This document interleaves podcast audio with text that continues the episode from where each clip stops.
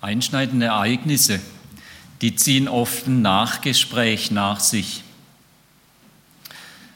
Was es wohl gestern für Nachgespräche bei der Schweizer Nationalelf gab, als das Viertelfinalspiel so verloren ging.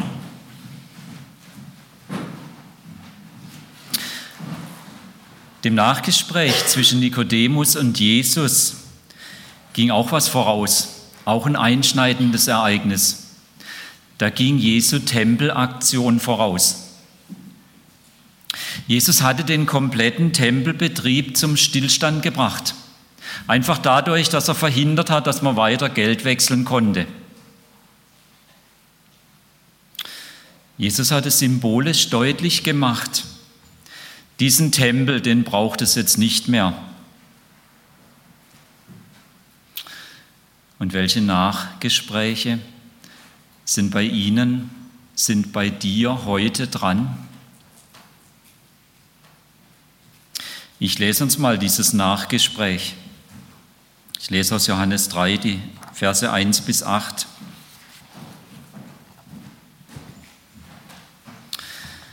Unter den Pharisäern gab es einen Mann namens Nikodemus. Er war ein Mitglied des Hohen Rates. Eines Nachts kam er zu Jesus Rabbi, sagte er, wir wissen, dass Gott dich als Lehrer zu uns gesandt hat, denn niemand kann die Wunder tun, die du vollbringst, wenn Gott sich nicht zu ihm stellt. Darauf erwiderte Jesus, ich versichere dir, Nikodemus, wer nicht neu geboren wird, kann Gottes Reich nicht sehen und erleben. Verständnislos fragte der Pharisäer, wie kann jemand neu geboren werden, wenn er schon alt ist? Er kann doch nicht wieder in den Mutterleib zurück und noch einmal auf die Welt kommen. Ich versichere dir, entgegnete Jesus, nur wer durch Wasser und durch Gottes Geist neu geboren wird, kann in Gottes Reich kommen. Ein Mensch kann immer nur menschliches Leben hervorbringen. Wer aber durch Gottes Geist geboren wird, bekommt neues Leben.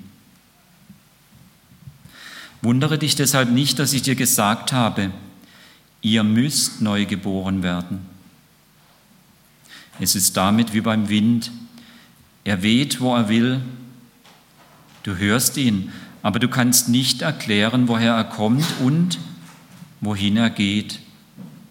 So ist es auch mit der Geburt aus Gottes Geist.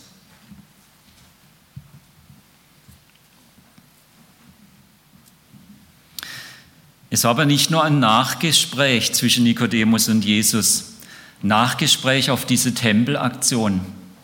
Es war auch ein Nachtgespräch. Nikodemus kommt bei Nacht zu Jesus. Das war die übliche Vorgehensweise für Leute seines Standes. Jemand wie Nikodemus, der nutzte die Abend- und Nachtstunden fürs Studium.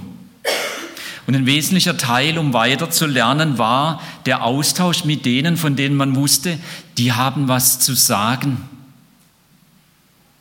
Und so kommt er zu Jesus. Er hatte die Tempelaktion sicher auch beobachtet und alles, was so vorher schon mit Jesus lief, da war er ganz hellwach dabei, dieser Nikodemus. Und bei allem, was im Neuen Testament von ihm auch zwischen den Zeilen deutlich wird, ist auch klar, ihn trieb auch eine tiefe Sehnsucht in dieses Gespräch. Die Sehnsucht nach einer echten Lösung. Die Sehnsucht nach Lösung für Probleme seines Volkes. Ja, die Sehnsucht nach Erlösung. Und an dieser Stelle wird er von Jesus nicht enttäuscht. Nikodemus, Ihn beschäftigten im Wesentlichen immer zwei Dinge. Das eine, die Reinheit. Er wünschte sich klare Verhältnisse ohne Lügen und ohne Kompromisse. Damit ging er um, das beschäftigte sein Lernen, sein Fragen, sein Austauschen. aber auch das andere Thema. Das, was wir mit diesem alten deutschen Wort Frömmigkeit beschreiben. Und eigentlich meinen wir ja damit eine aufrichtige und authentische Beziehung mit dem Schöpfer von Himmel und Erde. Das trieb ihn um. Wie geht das? Wie mache ich das in meinem Alltag? Eine authentische Beziehung mit diesem Gott. Nikodemus, er ist eigentlich einer von uns und er möchte einfach, dass es gut wird mit seinem Leben, mit seinem Land, ja, mit dieser Welt. Ja, Nikodemus, er ist fasziniert von Jesus.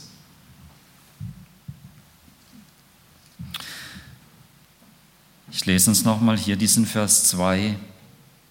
Rabbi, sagte er, wir wissen, dass Gott dich als Lehrer zu uns gesandt hat, denn niemand kann die Wunder tun, die du vollbringst, wenn Gott sich nicht zu ihm stellt. Er hat sehr wohl beobachtet, was Jesus getan hat. Und so machen wir es doch auch. Die Worte sind gut, aber was kommt raus? Was wird getan? Was zeigt Wirkung? Daran wird gemessen. Und er bestätigt hier, du musst von Gott gesandt sein, Jesus. Nikodemus, er ist fasziniert von diesem Jesus. Und doch erwidert Jesus darauf, ich versichere dir, Nikodemus, Wer nicht neu geboren wird, kann Gottes Reich nicht sehen und erleben. Jesus sagt ihm sofort knallhart ins Gesicht, Nikodemus, völlig unabhängig von dem, wer ich bin und wie fasziniert du von mir bist, das Einzige, was wirklich hilft, ist eine neue Geburt.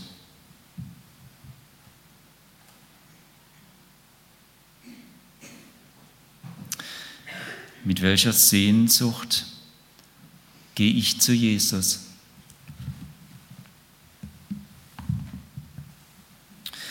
Ich sehne mich danach, dass Krankenhäuser nicht mehr zerstört werden und Menschen nicht mehr um ihr Leben laufen müssen.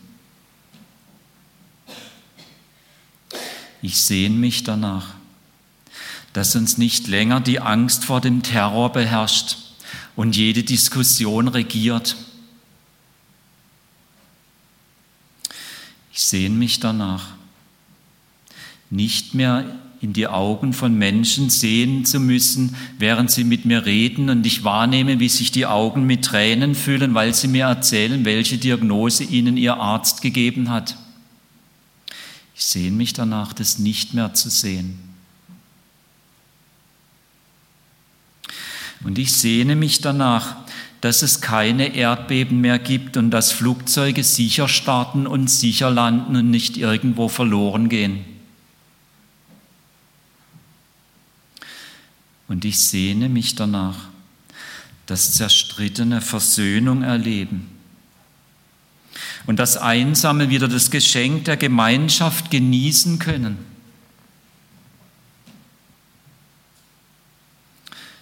Mit welcher Sehnsucht lebst du?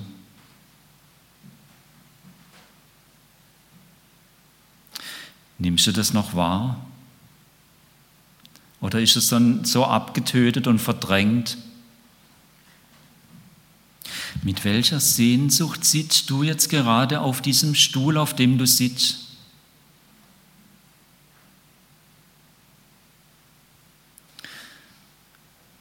Ich lade jetzt jeden ein, hier mental eine Notiz zu machen. Oder wer möchte und die Möglichkeit hat, sich wirklich auch schriftlich eine Notiz zu machen oder einzutippen, wie auch immer. Mit welcher Sehnsucht lebst du?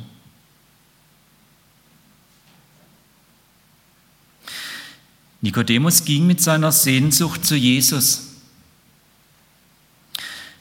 Und ich ermutige dich, diese Option ernsthaft in Betracht zu ziehen. Wie das überhaupt möglich ist, darauf werde ich noch eingehen. Also Nikodemus sucht das Gespräch mit Jesus und er bringt seine tiefe Sehnsucht nach echter Rettung mit. Er ahnt irgendwie, dass er bei Jesus an der richtigen Adresse ist. Und er bekommt eine klare Antwort. Das Einzige, was hilft, ist eine neue Geburt. Aber an der Stelle erhebt er Einspruch. Die Reaktion kommt sofort. Und es steht hier, verständnislos fragte der Pharisäer, wie kann jemand neu geboren werden, wenn er schon alt ist? Er kann doch nicht wieder in den Mutterleib zurück und noch einmal auf die Welt kommen. Jesus, das, was du hier vorschlägst, das ist nicht machbar.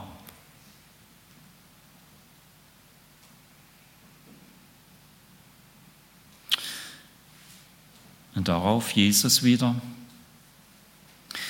Ich versichere dir, nur wer durch Wasser und durch Gottes Geist neu geboren wird, kann in Gottes Reich kommen.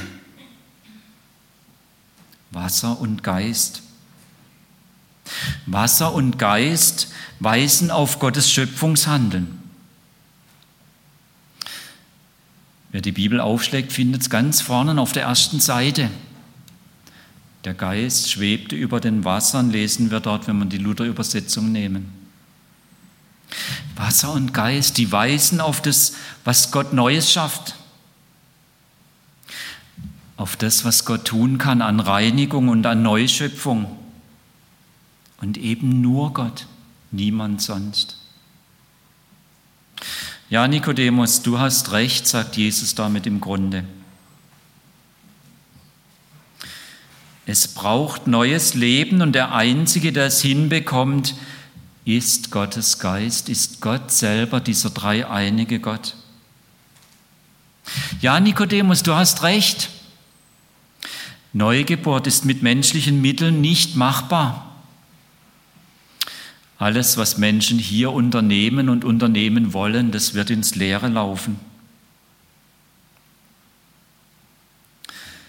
Und Jesus ist sich bewusst, dass er damit Nikodemus schockiert. Und deshalb legt er sofort seine werbende Aufforderung nach. Und er sagt, wundere dich deshalb nicht, dass ich dir gesagt habe, ihr müsst neu geboren werden. Wohlgemerkt, Jesus sagt nicht wir. Jesus sagt Ihr. Ihr, alle müssen neu geboren werden, alle außer mir. Ich, Jesus, bin das neue Leben. In mir kannst du, Nikodemus, dazu Zugang bekommen. Lass dich nicht abschrecken, sondern tritt näher. Lerne mich, Jesus, wirklich kennen. Wage Vertrauen zu mir. Und dann, wie es Jesus immer so gern gemacht hat und bis heute tut, dann gibt er ihm ein Bild mit, das er so mitnehmen kann und dann weiter sich dran entlanghangeln kann, dran weiterdenken kann, neue Entdeckungen machen kann. Und er gibt ihm das Bild vom Wind mit. Und nochmal macht Jesus anhand dieses Bildes deutlich, das, was hier nötig ist, das ist menschlicher Kontrolle völlig entzogen. So wie beim Wind auch. Wir merken schon, wenn er weht. Wir nehmen es sehr wohl wahr, aber keiner kann wirklich sagen, woher er letztlich kommt. Und auch nicht, wohin er als nächstes geht. Menschlicher Kontrolle entzogen, aber Gott weiß es und Gott kontrolliert es. Und in Jesus hat sich dieser Gott angreifbar gemacht. In Jesus bietet Gott uns einen Zugriff auf die neue Schöpfung. Und deshalb, als Johannes sein Evangelium zusammenstellt, und er lässt uns ja dann so ganz nebenbei in Kapitel 21 wissen, dass er noch viel mehr Material hat und dass er es ganz bewusst arrangiert hat. Und deshalb folgt auf sein Kapitel 3 dann irgendwann Kapitel 7. Und dort hat er das eingeordnet, was man dort ab Vers 37 folgendermaßen liest. Am letzten Tag, dem Höhepunkt der Festwoche, trat Jesus wieder vor die Menschenmenge und rief laut, Wer Durst hat, der soll zu mir kommen und trinken. Wer an mich glaubt, wird erfahren, was die Heilige Schrift sagt. Doppelpunkt. Von seinem Inneren wird lebensspendendes Wasser ausgehen wie ein starker Strom. Damit meinte er den Heiligen Geist, den alle bekommen würden, die an Jesus glauben. Hier ist es wieder, Wasser und Geist. Und Jesus sagt, in mir, wer an mich glaubt, wer Vertrauen zu mir riskiert, der bekommt genau das, dass Gottes Geist in ihm zu einer Quelle wird wie ein Strom, aus der Leben hervorquillt. Jesus, der für jeden von uns gekreuzigte und auferstandene, steht jetzt vor uns. Und er wirbt Genauso wie damals um Nikodemus wirbt er bei uns darum, dass wir näher treten, dass wir ihn kennenlernen. Er wirbt darum, dass wir Vertrauen zu ihm riskieren. Heute noch mal ganz neu. Und das heißt, dass wir auf Jesus setzen, dass wir die Stillung unserer tiefsten Sehnsucht von ihm erwarten das Loch in unserer Lebensmitte, was sich durch nichts ausfüllen lässt, durch ihn füllen zu lassen. Er ist der Einzige, der das wirklich füllen kann. Dass wir zugreifen, dass wir in die ausgestreckte Hand Gottes einschlagen und uns von Jesus fassen lassen. Vielleicht geht es uns wie dem Nikodemus und wir denken, wie soll das nur gehen? Wie kann ich Jesus kennenlernen, wenn ich wirklich Vertrauen riskieren will? Ich kann doch nicht wie Nikodemus einfach abends hingehen und klingeln und sagen, hallo, ich komme mal vorbei.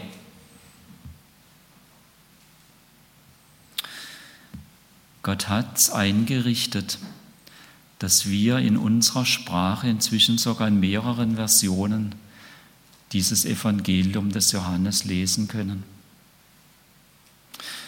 Und wenn Sie oder du noch keine Möglichkeit hast, dann besorg dir ein Johannesevangelium. Und fang an, dort zu lesen mit dieser Erwartung, dass du Jesus kennenlernst. Das ist eine Möglichkeit. Die, die es ein bisschen mehr digital möchten, denen kann ich ein Angebot machen. Unter www.mehrglauben.de gibt es einen Kurs, der heißt das minus Jesus Profil. Dort kann man jederzeit diesen Kurs starten und in seinem eigenen Tempo entlang gehen und dort Jesus kennenlernen.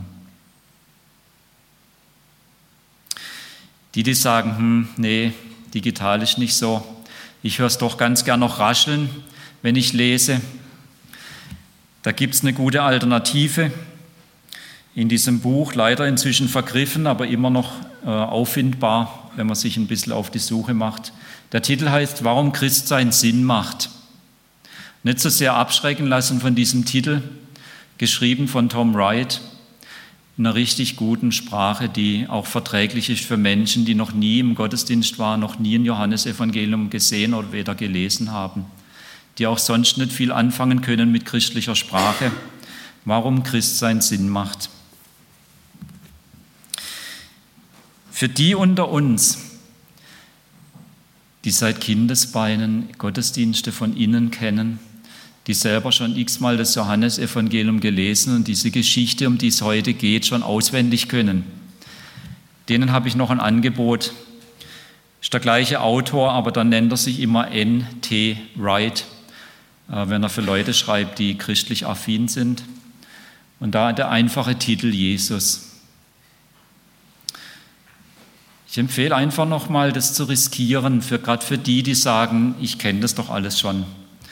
da kriegt man nochmal einen ganz anderen Zugang und wird vielleicht nochmal neu überrascht, wie angreifbar sich Gott in Jesus macht. Eine gute Stelle, Jesus kennenzulernen, ist immer da, wo sich die treffen, die sagen, ich kenne den. Ich habe mit diesem Jesus was erlebt. Und deshalb ist es immer auch eine gute Stelle, wo jeder jetzt gerade schon sitzt, hier in diesem Gottesdienst. Da kann man auch Jesus kennenlernen. Und gerade diese Fragen wie Nikodemus, wenn die Sehnsucht mich treibt und ich eben keine Antworten habe, die sind dann gut, sie mitzubringen zu solchen Treffen und sie dann auch wirklich den Leuten zu stellen. Ganz ehrlich, unverschämt.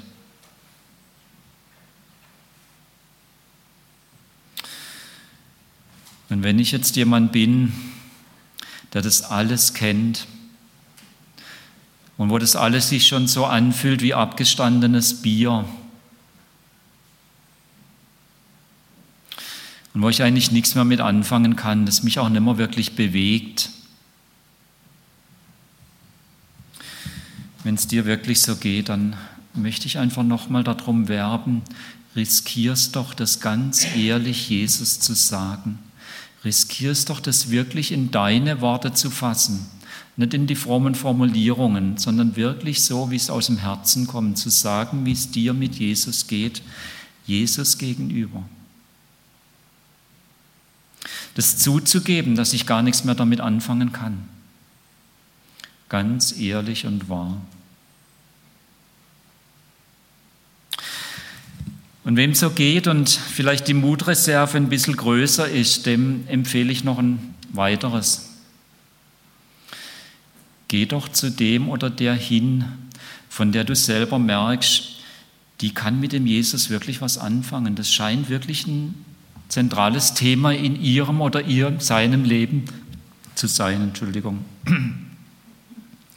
Dann geh doch zu so jemand hin und sag auch dort ganz ehrlich, wie dir es mit Jesus geht und bitte dann diese Person darum, für dich zu beten, an deiner Stelle, stellvertretend.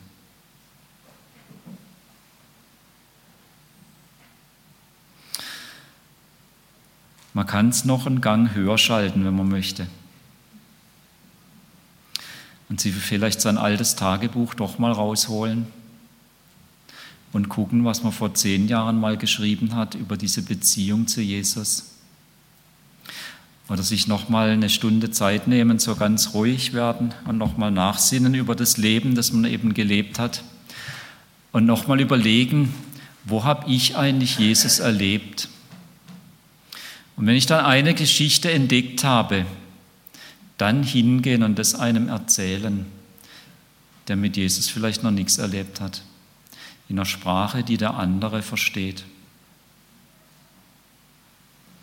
Und dann wird man vielleicht noch mal neu überrascht von diesem Jesus und macht vielleicht noch mal ganz neue Entdeckungen, dass er tatsächlich das Leben ist, dass er tatsächlich die Auferstehung ist, dass er eben nicht einer ist, der nur im Geschichtsbuch vorkommt, sondern heute hier mitten unter uns gegenwärtig ist. Das Einzige, was hilft, ist eine neue Geburt. Und der Einzige, der das hinbekommt, ist dieser Gott selber. Und den Zugriff darauf bietet Gott uns, jedem von uns, in Jesus an. Jesus sagt es auch uns ganz persönlich, wer an mich glaubt, an wen oder was glaubst du? Ich möchte mit uns beten. Wir dürfen sitzen bleiben.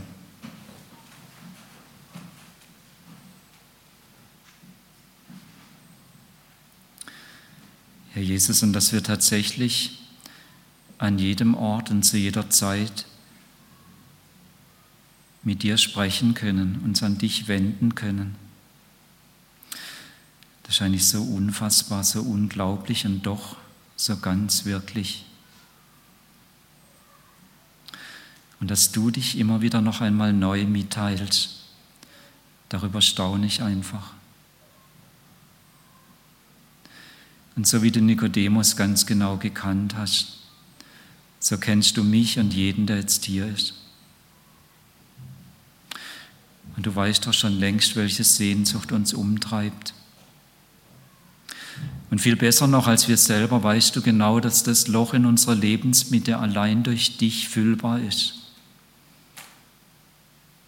Und ich bitte dich jetzt einfach, gib jedem von uns den Mut, ehrlich zu dir zu kommen